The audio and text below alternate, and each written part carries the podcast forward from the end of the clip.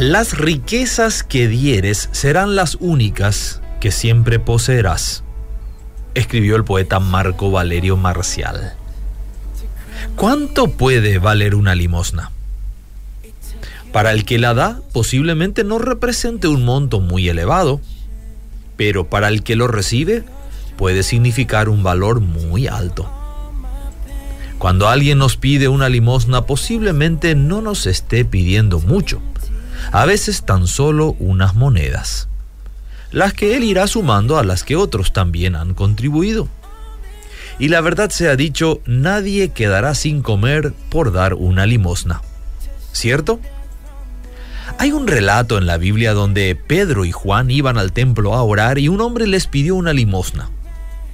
Pero ellos no tenían dinero ni siquiera para eso, una limosna. Tenían, sin embargo, algo que no tenía que ver con el dinero. Tenían un tesoro de experiencias con Jesús y un corazón transformado. Y de lo que tenían, le dieron al mendigo. Y el hombre también fue transformado. Podríamos sacar dos lecciones de este incidente. La primera, lo que la gente está pidiendo muchas veces no es lo que realmente necesitan. Y es que todos damos prioridad a lo que es importante en nuestro propio mundo. Y de acuerdo a eso, hacemos nuestros pedidos. Gracias a Dios, Él no siempre nos ha dado conforme a lo que le hemos pedido, sino de acuerdo a lo que necesitamos. La segunda enseñanza que sacamos de este encuentro entre los discípulos y el mendigo es que debemos movernos con lo que tenemos.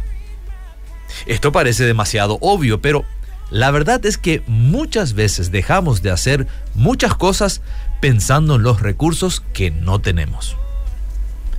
Pedro y Juan podrían haberse retirado tristes por no poder hacer algo más para ayudar al prójimo. Este punto hay que enfocarlo correctamente.